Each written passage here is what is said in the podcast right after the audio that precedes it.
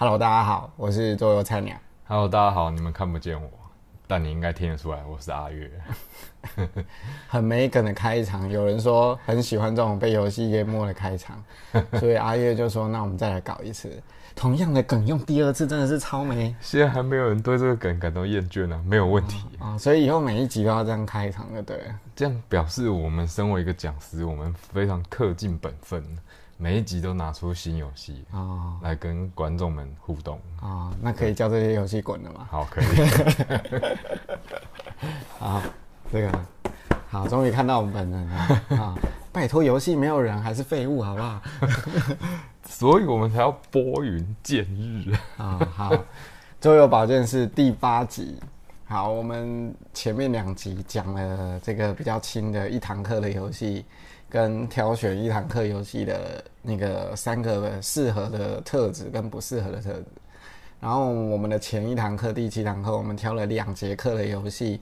那随手从我的那个收藏区里面拿出来的那些游戏呢，也跟大家分享了，就是说为什么我们觉得呃，我们应该是说拿那些游戏里面的特质来告诉大家说，这些这种这种游戏适合在两堂课。嗯，好，那你不一定要拿那些游戏，搞得我好像叶片那些游戏啊，从今以后没有付我钱不准出现在我的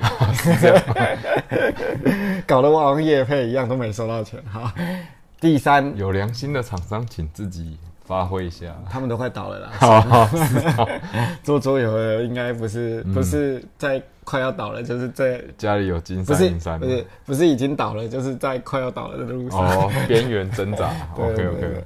好，那第三集呢，我们就是来分享说，如果如果非常不幸的，你竟然有三堂课的时间，这样是不幸吗？这样只背一堂挡三堂。不是我一我一直觉得三堂课实在是不太可能发生的事情，嗯，实在无法理解怎么会有学校愿意播三堂社团课给这个桌游老师上课，到底是什么情境会有这种事情？第一个学校老师看不懂是什么东西，那为什么这样会拿到三堂课？不用跟他不用过审啊，你只要把课表排好，安抚好学生，啊，当然后学校就给你三堂课。你一学期有十十三堂到十五堂课的课表可以安、嗯安排啊。嗯，啊，我们之前有讲嘛，阶梯式嘛，前面可能安排一堂嘛，对，然后后面穿插两堂的，然后最后嗯。快学期末再安插一堂三堂的课的啊、可是三堂是要连起来的呢。对啊，不是连起来啊，可能是三周都在玩同一款游戏。哦，所以所谓的三堂课是说三节课来分解这个游戏。对，没有错。那这样很可怜啊，他们没有一堂玩得完的吧？其实不会，他们第一堂课在训练什么，你知道吗？嗯像这种三节的，嗯，第一个 set up 的时间，嗯，每个人都有工作要做，对我们会跟他讲说，接下来这个游戏因为很需要时间让大家好好玩，所以你们在十分钟之内没有分工合作把它 set up 完，我们会额外再花十分钟，重新把游戏收回游戏里面，嗯，然后重新再 set up 一次，嗯，然后他们就会感受到原来。设定游戏是一件非常需要效率的事情。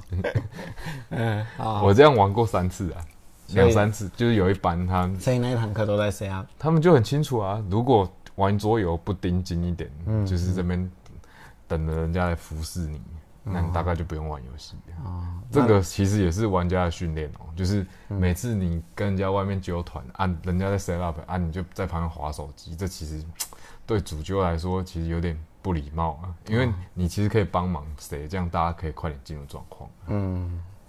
所以那一堂课到底最后剩下几分钟在玩游戏？有啊，我们剩下半小时讲解游戏下课，然后我就跟他们讲说，下堂课再玩。其实我们有时间玩游戏了，但你们有些人就是不想要玩，然后都不帮忙，所以好，好好好残忍的一堂课。他们我就跟他们讲啊，我一开始就讲了，这个游戏很困难，嗯。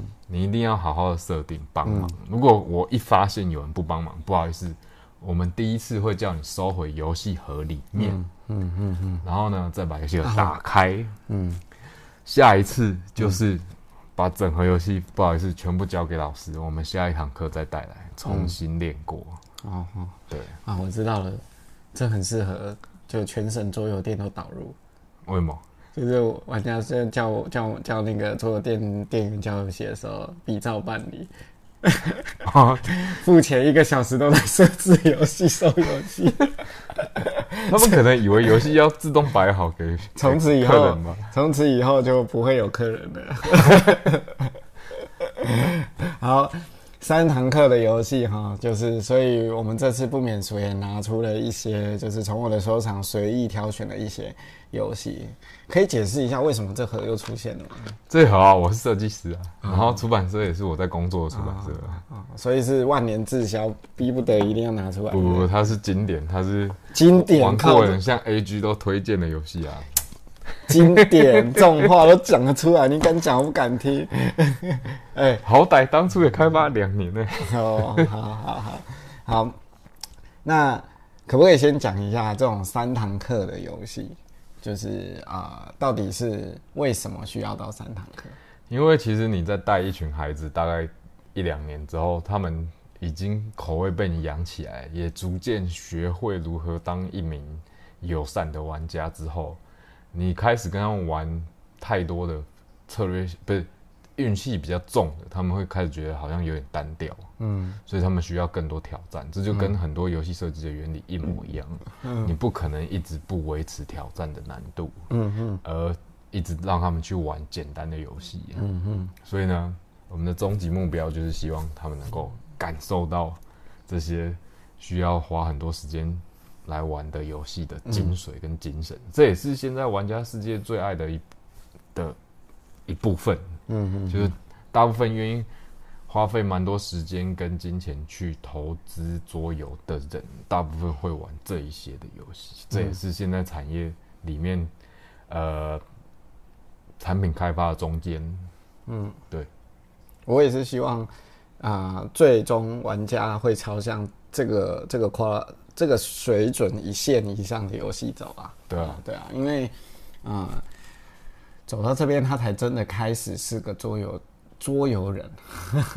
是不是桌游人？我倒觉得还好，但是这一类的游戏，它可以感让你真的感受到这个嗜好跟兴趣它应有的深度，还有为什么这么多人乐此不疲，然后不惜重金写本把家里的客厅拆了变这个样子。啊、啊说到这个样子，你看我们今天又有新的新的这个一面墙，对我们为了要证实说我们真的有很多面，所以我们今天换一面，所以下一次要去第五面墙了，下次要在一面，可是另外一面那个那个摄影那我进去有们就要点太短，站站站着几路了。对啊，就要站着录了这样。好，那很多桌游讲师呢，在挑游戏的时候，可能不是很清楚，说这种三堂课又比较有复杂度的游戏，所谓大部分我们一般玩家都是怎么怎么去量化这些东西的。量化对啊？比如说，既然是三节课，然后你也说了，就是要挑到有一点就是复杂度的游戏，嗯，那像这些游戏呢，它在挑选的时候总要有个依循嘛，参考的依据嘛。所以比如说啊、到底是怎么样才到那个水准、那个难度的游戏？首先，如果你自己有在玩这类游戏，你会发现这一类的游戏，你刚读完规则，或是别人教你玩完，你第一局都打得哩哩啦啦。嗯，就是不会啊，好亏我第一局虎虎生风。哦，是 那是你。我讲的是一般人好不容易从家庭游戏或亲测进阶上来，OK OK，那这种哩哩啦啦就像这种就设计的太隐晦的游戏，第一局我就会离离拉拉。这表示这很有深度啊，这个游戏。真的真啊，这个节目不能骂脏话，差点就要骂你死。看，好，好继续。那这一种游戏呢，就是它有几个特征，除了刚刚讲的哩哩啦啦之外，哩哩啦啦并不是一次好的体验，所以我们会希望第一次哩哩啦啦它可以从中汲取一些呃改进的地方，所以它可以有一次比较好的策略展现。嗯因为这一类的游戏，你要完整的掌握它的乐趣，并不是说你体验一两次那种哩哩啦啦的感觉就结束了。嗯甚至很多策略你是需要不断的参照其他玩家的打法，你才会知道哦，原来什么流派啊，或是什么样的策略模式跟前期的规划很重要。嗯不然你会永远停停留在浅层的体验。嗯那当然，现在桌游产业很鼓励大家浅层体验就跳坑啊。嗯但我们的目的也不是叫小朋友一定要一直买游戏，但至少一款游戏真正核心想要表达的乐趣，跟它里面的一些设计的概念啊，你是可以透过这样子的方式去给孩子们感受到的。在游玩过程中就开始理解。我觉得我记得有一次最有趣的是这个，嗯，就是这一款，五大部落，对，有一次他是在呃夏令营的课，嗯。那他没有打完，嗯。然后我跟他说，嗯，老师还有一点时间，嗯。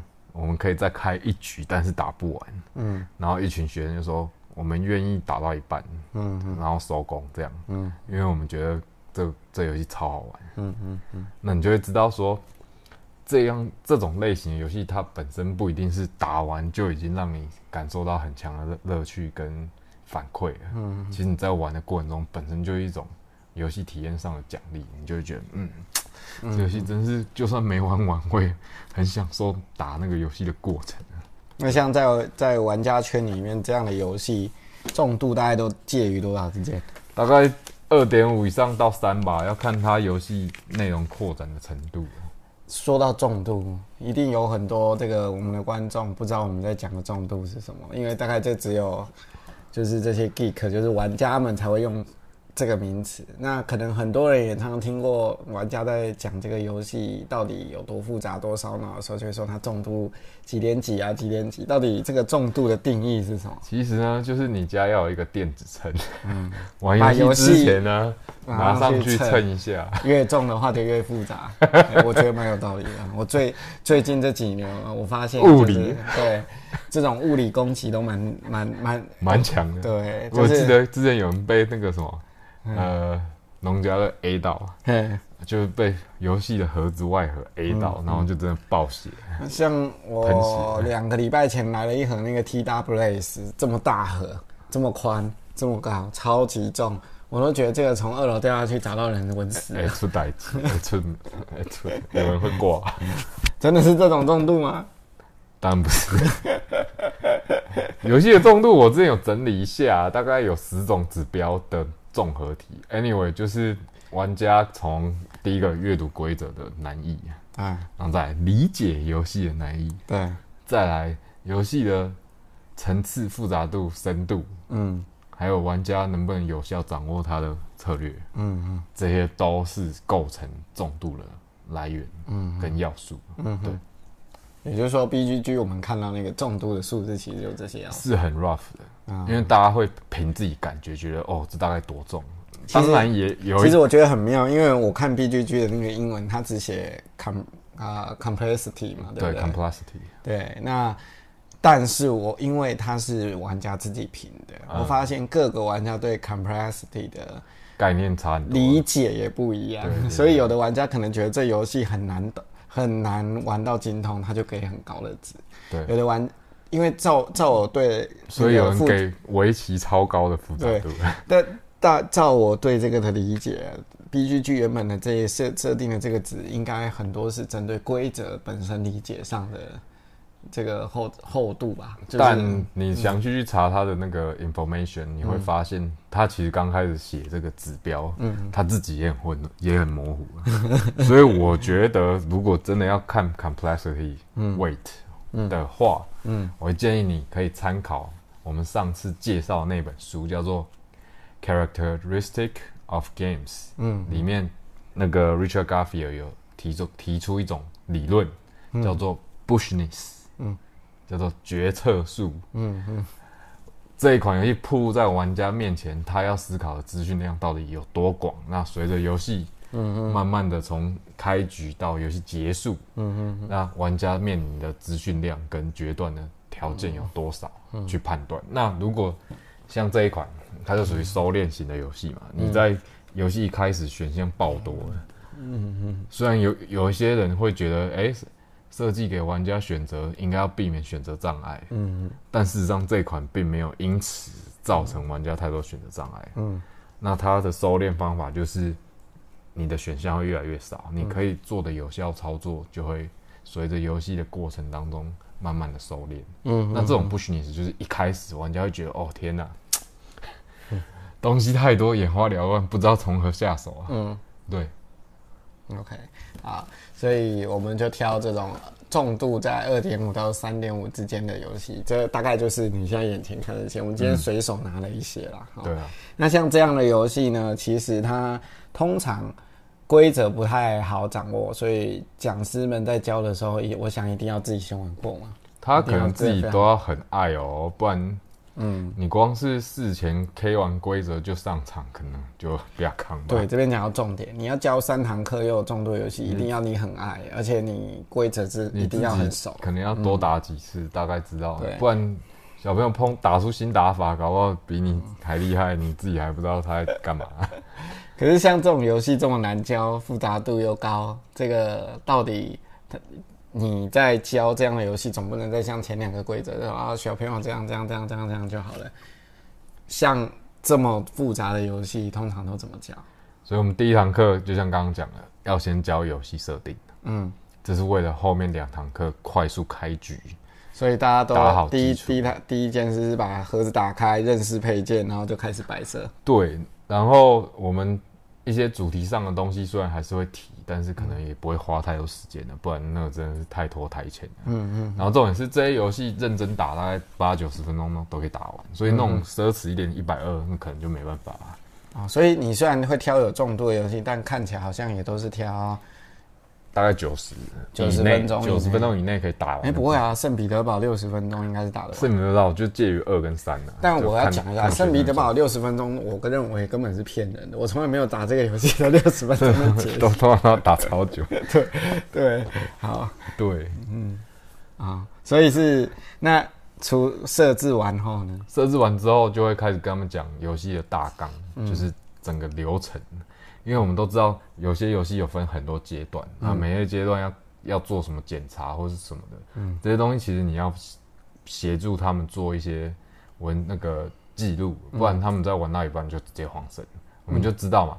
很多游戏它会有需要去调整某些数值，或是头可能要调到什么阶段。嗯嗯。那这个游戏我们连自己大人在玩的时候，通常有时候都会不然忘记说，哎、现在第几轮？现在那个回合标记是不是要调到第四还是第三？嗯对，这些都要去提醒他们。所以我们甚至会指派任务，嗯说组组长，今天要来决定谁要去管钱，谁要去调那个第几阶段是谁的工作，你要做。嗯，他们都有任务分配，哦，这样子才能确定他们在进行游戏的时候是按照这个 flow 去玩，然后他们也知道哦，所以就是 pro procedure 的这个任务分配嘛，对对不对？让小朋友确切的把每个 face、每个 run、每个 turn 该做的一些结算式的东西做一做。对他们不再只是像我们之前的游戏，只要懂三个 actions 要干嘛，嗯嗯，他们现在要知道哦哪一个 face，这是为什么三堂课，因为它的游戏结构已经更复杂，又外包一层，就是有好几个 phase，嗯，然后要做哪些检查，嗯嗯，然后最后 ending scoring 或者是之类的，嗯他们要会算，要会计分，他们才知道这里面游戏里面要在意哪些地方才可以取分。嗯，那这个部分我们非常不不推荐给一开始加入社团的学生，所以我们都会再三的提醒他说，我们最终目标，嗯，会玩这个游戏。那我们前面的目标就是帮助你能够玩到这个游戏，所以你过程中尽量好好玩呢。嗯，对。那这个这个分派任务结束后呢？分派任务结束后就开始设置啊，嗯设置就是我们刚刚讲的有趣的处罚，嗯，好，OK，好，那他们终于乖乖听话，他们他们会互相自我处罚，就是有有组员开始晃神或是乱搞的时候，嗯，他们就会发挥同才霸凌啊，不是 没有叫他霸凌，他们会同才的力量去钳制这个想要捣乱的人，嗯然后就会很有效率，哦，因为他们知道我的处罚通常是很机车的，嗯。像我刚刚讲的，请他们重新设置，他们堵烂到不行，或者是带回家，不好意思，下一堂课我们再来练。好，他们也会觉得天哪、这处罚比任何老师的处罚都不痛，但是超级讨厌。OK，我没有叫他们罚站，也没有要干嘛，嗯，好，那所以设置完毕之后，就开始教了。教规则吗？阶段开始讲说这阶段干嘛。那这时候教的时候，你自己讲师本身就要真的很懂，嗯，你要知道这个化身成桌游店职员。对，你要跟他们讲前因后果，就是为什么在这个阶段要计算这些这些东西，为什么之后会影响到、啊？你这些行动做哪些效益会影响到？嗯，你甚至要把一些特殊能力卡先拔掉，不然他们可能脑袋一下就爆炸。嗯，那等到下一堂课开始离让体验的时候，再把那些慢慢的加入引导，他们对整个架构跟流程很熟了。嗯，那你就可以开始加入一些细节或 scenario 之类的，那他们就会觉得哇，这游戏真是，嗯，那从那个一点，他们就知道为什么这些游戏一盒要卖那么贵，嗯，也不是因为它游戏规则多啊，就是我们所有人一直玩到现在会很着迷的一点，就是这些游戏它带给你的体验绝对不是那一局就结束了，你会一直觉得，嗯，我有时间的话。会想要再玩一局。嗯嗯，对，懂。好，所以除了像这样的那个给孩子讲规则，像这个桌游店的人这样讲之外，有没有比较起好的这个辅助手段，让他们就是比较容易更更更快的把这个规则去融记在他们的脑海里呢？我们之前有讲那个学习单的部分嘛，嗯。那学习单的部分就不是学那些技能啊。如果你之前有听的话，我们学习单有一大区块就是教他们做游戏的笔记。嗯，就是讲，哎，你要记住哪些重点，这样你在一开始不太熟的时候，你就会知道哦，哪些时候你要做什么事情。嗯，因为像这种游戏，他们的专注力不足，然后你讲师帮助卡，对，reference。有点像 reference，对，这个很重要，我们自己玩家都要。对啊，所以其实请他们做笔记，他们印象深刻也会把这个写在黑板上更好吧？我一直都有写啊，然后会请他们在抄啊。啊，所以关键嘛，板书，板书很重要。所以不只是像桌游店的这个职员教学生，他。他他也可，我讲师们，你们也可以把规则的要 guideline，或者是这个 prayer aid 或甚至这种 reference 就写都写在板书上，对，这还蛮重要。所以学生忘记就抬头看一下，我靠，超大张帮助表，真的帮助卡真的很重要。如果你不会教桌游的新手，你就写一个自己的笔记，然后放在大家看得到的地方，嗯，会非常有帮助。嗯嗯嗯，对。那有些人就会觉得，哇靠，那这。这备课成本也太高了吧？嗯，你觉得？我们刚我们前面几集有讲过了，啊，一堂课就几千块，你都来做了，就代表，而且你还玩到这种游戏，应该是蛮有爱的啦。其实要做什么，你知道吗？你都买了这盒游戏了，嗯，啊，你玩就玩一两次，甚至没人陪你玩了。你现在用这种方法把这一盒的投资成本赚回，结果最后都发现讲师没有在教，因为他教完之后，他跟学生在玩。有时候会哦，因为。其实学生到这个阶段呢，他被你训练的很厉害的时候，他会在里面电爆你，你知道吗？你就觉得嗯好，我我身为讲师的任务似乎到这边差不多了，学生可以在里面跟我一起平起平坐的玩游戏，真是太开心了。对对对对，不要不要觉得不可能哦。这个有些游戏的确小朋友那种单路线做到底的游戏，可能很多小朋友会做。我有被二年级小朋友电爆的经验，在策略游戏哦。哪一款？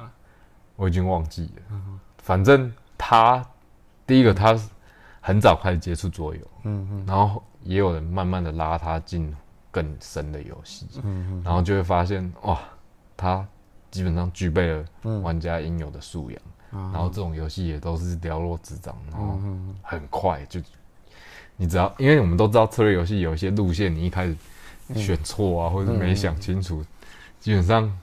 人跟人之间竞争就很容易出现落差。那小朋友到那个时候水准跟你其实差不多。嗯，对。好好。所以你的终极目标最后还是要教出一个玩家吗？没有啊，他就知道哦，这个东西到底是怎样。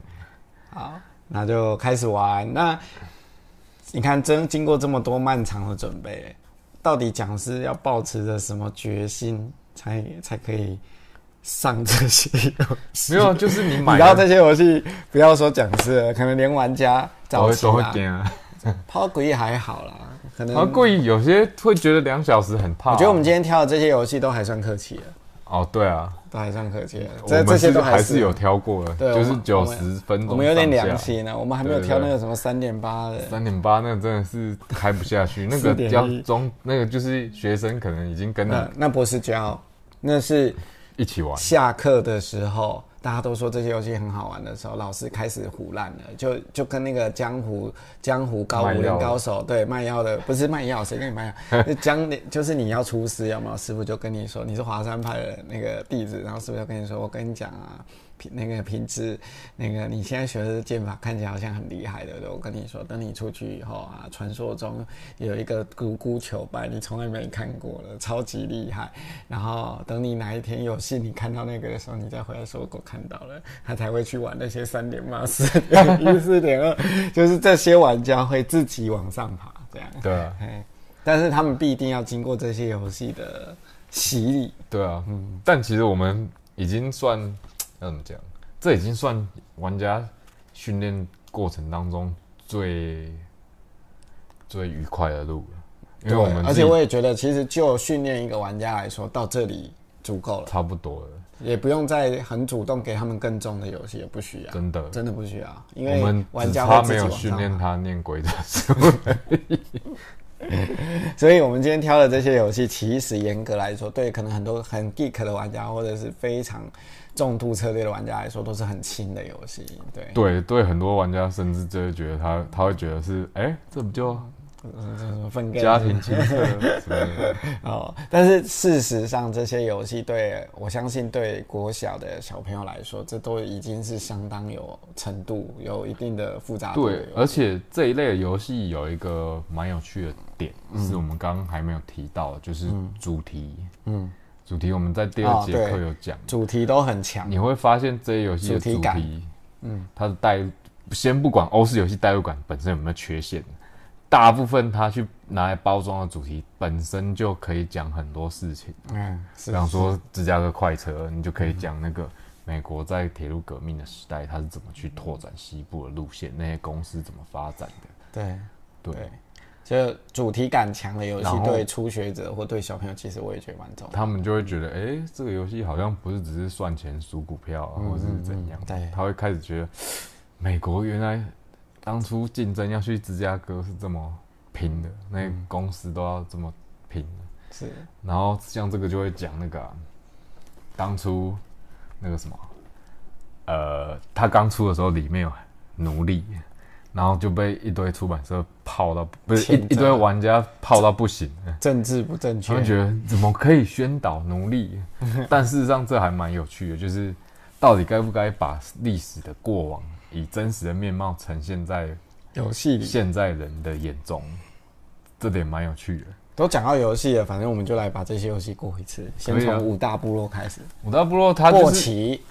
它就机制就波奇嘛，嗯那它的主题就比较偏阿拉丁那个那个风格啊。嗯，那里面没有什么比较史实的东西，但你可以知道说，哎、这是在包装《一千零一夜》那个世界，嗯。然后充满了那个西方人对那个《一千零一夜》的想象，嗯。所以你大概可以看到就是那个什么波斯王子或者是阿拉丁的要素在里面。嗯，对，只是那个奴隶当初就很有趣，因为事实上在过去，呃，阿拉伯、中东世界他们是有蓄奴的习惯。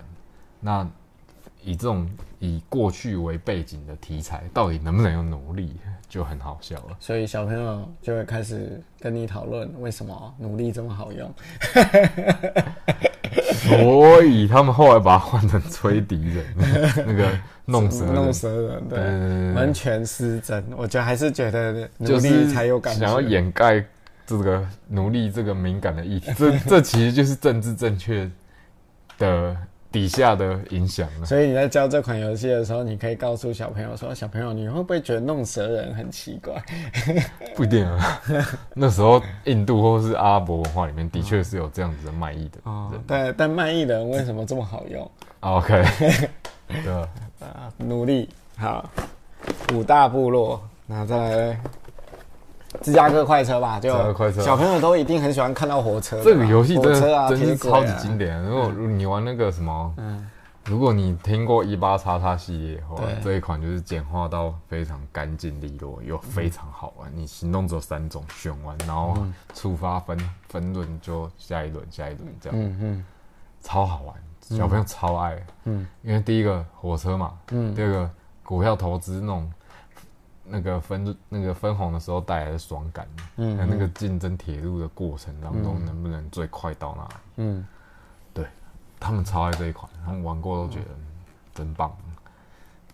Queen Game 的游戏，难怪没有中文版，垃圾出版社。垃圾出版社，对，我想说这么好玩的游戏为什么没出中文版？原来是 Queen Game 啊，万年经典不败。爬贵主题大概就讲那个吧，电力发展的过程啊，还有电力网络的建制啊，电力网络的大概是限制，根本又是可能会讲前一版根本又是开火车。哦，对，它它也是路网构筑的概念，对对，那它主要还是在讲竞标的判断，啊，这还有之前你说前一版是它什么意思，前一版是那个 Flukenschlag，它是德文，它是更硬的一种电路网络设计，直到后来更新之后，变成我们现在常见的 Power Grid。嗯，啊，这是 Deluxe 是豪华版，嗯嗯啊，它本体就是 Power Grid 现在我们看到版的。嗯，以以前是一个看起来界面很干很硬那种，只有老男人才会想玩的那种 硬派经营游戏，嗯，变成这么可爱。就美术重置、token 重置啊。对对对，对对好这款真的很经典。对，啊对，而且有非常多玩家会一玩再玩，对而且他们会期望遇到跟自己一样熟的玩家，对。然后他们就会很有较劲感。他们就知道哦，喊价要喊多少钱。这这这款游戏就是很明显属于一个就是呃大家程度一样的时候会比较好玩的游戏。对，如果程度不一样，就单方面虐杀。，对，就就单方面霸凌的。这种东西现在越来越比较难讨好市场了，这是没办法的事实。这款也是封面诈欺游戏，封面炸起，对，第九号交响曲根本就是一个股票游戏，对，它是股票游戏。要包装成音乐主题我。们一开始是要把它做成那个啊、你怎么跟小朋友解释说，那个这个乐团为什么都在炒股票？没有啊？其实当初艺术赞助的风潮很兴盛啊。嗯嗯，你想赞助它，其实一方面要展现你自己对文艺上面的一些认知，还有素养，还有投资之外，另外一方面是在十八世纪末期那个呃乐谱经纪人出现了，嗯，像贝多芬运气比较好，他比莫扎特晚死，他到晚、到了中后年之后超赚的，就是变成名副其实的音乐家。嗯。啊，那个什么，莫扎特就比较惨，他一一方面想要在维也纳打入上流社会，一方面也很认真的想要让自己好像可以靠创作为生，但是可惜他就早死了。对，如果他晚死一点，说不定他有机会见证到所谓音乐家变成社会地位很高的那种。我以为你要说见证到这款游戏诞生。做梦。九号交响曲，这个这个可能在计分的时候，小朋友蛮比较抽象，计分比较麻烦一点。对对，小朋友会需要一点训练。好，这个我也是觉得很适合当做小朋友第一款卡牌游戏，对啊蛮蛮适合的。圣彼得，它是 debuting 嘛？对，对，就是标标卡片，标卡，片啊，然后自己构筑回家，构筑这样然后。看你的 engine building 要 build 成怎么样，然后去换本。这个游戏千万不要被人家写六十分钟骗了。我玩这个游戏从来没有在六十分钟内结束，不管几个人。OK，对，因为大家都很都都都很想要算出比较好的决对结果。对对对。这一款真的很棒，因为它改改成新版，不但美术大升级之外，它本身能够带给玩家的乐趣也非常够啊。对，因为回馈感很好啦，卡牌会一直进来嘛，对。然后你一直在家里组合这些东西嘛，然后就觉得哦，我好像得了不少分了。是啊。虽然主题跟机制上都不就是还好啊，而且这新版我记得六大扩都合起来了，对就非常好啊。老师怎么可能会买这种游戏？不会啊，就是你自己是玩家，我不是说圣彼得堡，我是说这个。对啊，老师怎么可能会买这个给我？真的教过小朋友玩这个，就带一大盒，哎、没有，我把里面的配件拿出来，好好分装好，然后放进袋子，然后拿出塞塔，他们就震惊了。老师，这什么东西？我就说，如果你愿意认真玩桌游，你才有机会接触到这些如果神奇的你愿意拿配件。出，如果你愿意拿出台币三千块，你就会看到这个。靠，太扯了吧！你拿这个给小孩玩，哎、他们很爱耶。他们第一次看到这个塞塔的运作，他们整个惊呆了，你知道吗？，啊大家知道吗？这个就是 Queen Game 那个很有名，那个 SF 还有一个游戏游戏，那个那个玛雅丽哥，嗯，嗯，阿美丽阿美利亚还是什么？忘记了他这一款游戏的作者有做另外一款是华勒斯坦，华勒斯坦的后后来改版是将军。嗯，对对对对，就是这个塞塔出现在很多个游戏啦，后来很被用经。很经典的一个设计啊。对对对对，就是东西，他把 token 直接木块丢下去，会有一些在上面留一些出来。这个也是我觉得欧式游戏很很厉害的地方。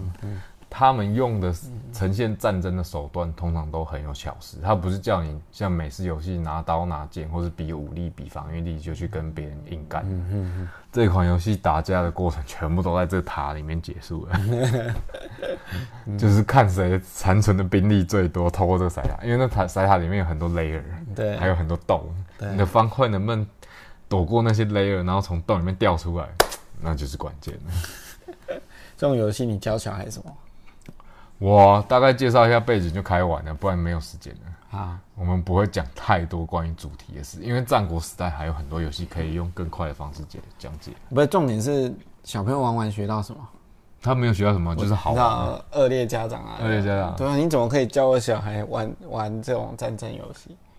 但是他日本战国时代还有他要懂得怎么调配兵力，还要怎么去掌控风险跟期望值，嗯嗯，去算你要投多少进去，然后预期调出来的期望，还有你前期投资的一些早期进场的那些成本有没有在适时被兑现出来，还是你要靠其他手段，比如说突然间桌子地震一下，会有方块从里面掉出来。没有，这个是坏坏的示范的。这样，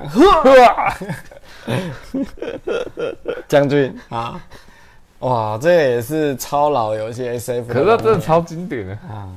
它其实是现在很少见的一种游戏。我跟你讲，这一盒啊，万年滞销，博龙卖的超差无比，而且是奇差无比。但事实上，其实它蛮好玩的，就是如果玩家们有兴趣看到这一盒是可以买的。虽然它的美术也不怎么样，对 但机制真的是很特别。它设定年代是一千年前，大概宋朝的时候，可是一点都跟中国好像没没没啥关系。哎呦，SF 游戏啊算了，真的，就套皮嘛。对啊，那也不是 S F 可以决定，那个美术编辑，他们的编辑在编辑，他就真的非常经典，所以你也不用硬讲说宋朝怎样嗯，你大概教会他玩，你让他懂这个游戏精髓已经很厉害，因为龙年真的很不容易精通，嗯嗯，因为那个 timing 还有局势的判断太重要了，嗯，对，现在很少有这么精炼然后又很好玩的游戏，现在超少了，因为我们现在都比配件多寡，还要而且漂亮，甚至连 SF 这两年的游戏也都开始复杂化，就是没有办法像他以前的游戏那么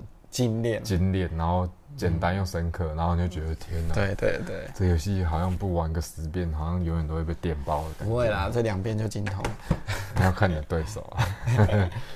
亚蒙啦，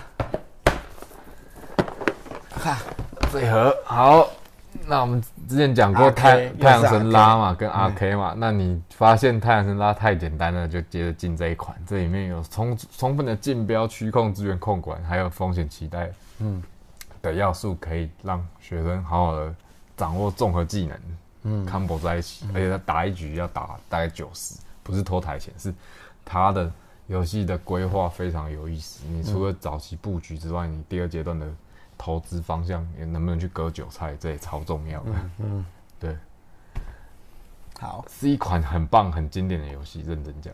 对，这个我记得好像也卖的不是很好。我觉得像这种游戏都是没有人介绍，所以就是是这样叫好不叫座，对。但其实，在国外都卖的很好啊，真的。不然人家怎么会签中文版？对城主，这一款也是大带出去，大概大家都会这不是叫小朋友吵架吗？去控哎、对啊。可是我们会告诉他，你如何有效用牌去跟人家吵架，以及如何有效的在桌游上面霸凌别人。这很难霸凌。三家联合一教授哦就是、对啊这个就讲到霸凌的问题了。霸凌我们曾经处理过很多次。嗯，那我们今天大概略微提到之后，我们提谈那个游戏的过程中发现小孩彼此霸凌怎么办？对我们最简单的解法是用游戏化的方法去解决它。嗯，就是参与霸凌的人，游戏结束，把你们分数加起来，平均就是你们三可能三个人一起霸凌一个，嗯，你们三个平均的分数是长那样。什么意思？霸凌者或者分是数三个加起来，加起来除以三，嗯就是你们三个平均分数。哦，那他万一他们三个都很高嘞？所以我们后来又改版了，嗯就是霸凌首脑加上被霸凌者的分数除以二，就是霸凌首脑跟被霸凌者的得分。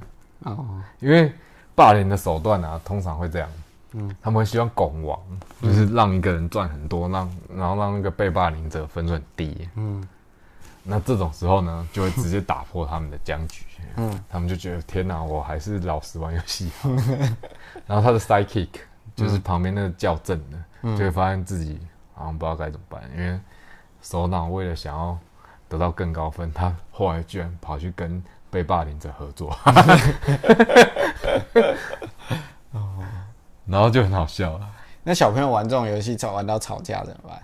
吵架处理的手段很多，我只能说，这个就是桌游课最常处理的，意外，也不是意外，就是你老师最需要处理的部分。嗯，刚刚讲那些规则啊、备课什么，那都是你的基本职能。对啊，在那个执你行的如果不会控这个，就真的很惨。我们之前看过其他的一些老师，他居然开始在班上圈小圈圈，嗯就是培养一群亲信。啊他的桌游课，嗯嗯，这种老师就是直接，唉，我也不知道该说什么，讲出来那一家的。我不知道哪一家，我甚至不知道，我已经忘记他名字，啊，这节目越来越没有看点。就真的忘记了。她就是一个女神，然后她的女代神哦，女生，女神啊，她的代班经营方式就是培养小圈圈，嗯，嗯，我觉得听起来好像很合理啊，因为她要降低自己的楼顶嘛。对，嗯，可是她就不需要上课啊，干嘛干嘛上桌？那你不用带各种游戏啊，嗯因为他目的就不是要分享游戏啊，是对啊。好。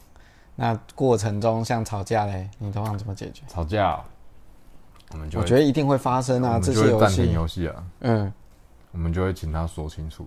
嗯那说清楚也很机车啊，嗯就是说，直到你可以解释你刚刚的行为以前，你这节课就注定只能在角落度过。嗯然后他们就会想各种理由，然后就会反驳他。嗯比方说，有一个就告状说他常常干什么，我就说这样跟你有什么关系，请解释。嗯然后他就会傻眼，嗯可能要想十分钟，然后过来讲，然后又被我打枪。嗯我说：“你确定你爸妈嗯生下来是叫你想这种理由嗯跟老师，然后企图说服老师嘛？你要不要问你爸妈这种理由，他会不会信呢？”嗯然后他就会再度傻眼，嗯最后可能会哭了。六年级了，哦，他就会发现糟糕，他自己干那件事好像没经过大脑，找不出一个可以用大脑想出来的理由来说服老师。嗯但我这个人不会一直刁刁难他，他只要能够有效的说服我，他为什么做那件事，还有他觉得怎样，那我一定会放过他。但重点是，小朋友干一些事情通常不进大脑。那既然都玩到这种游戏了，最后终都会那个胜负关系的的回馈会很强啊，因为他们花了蛮多时间嘛。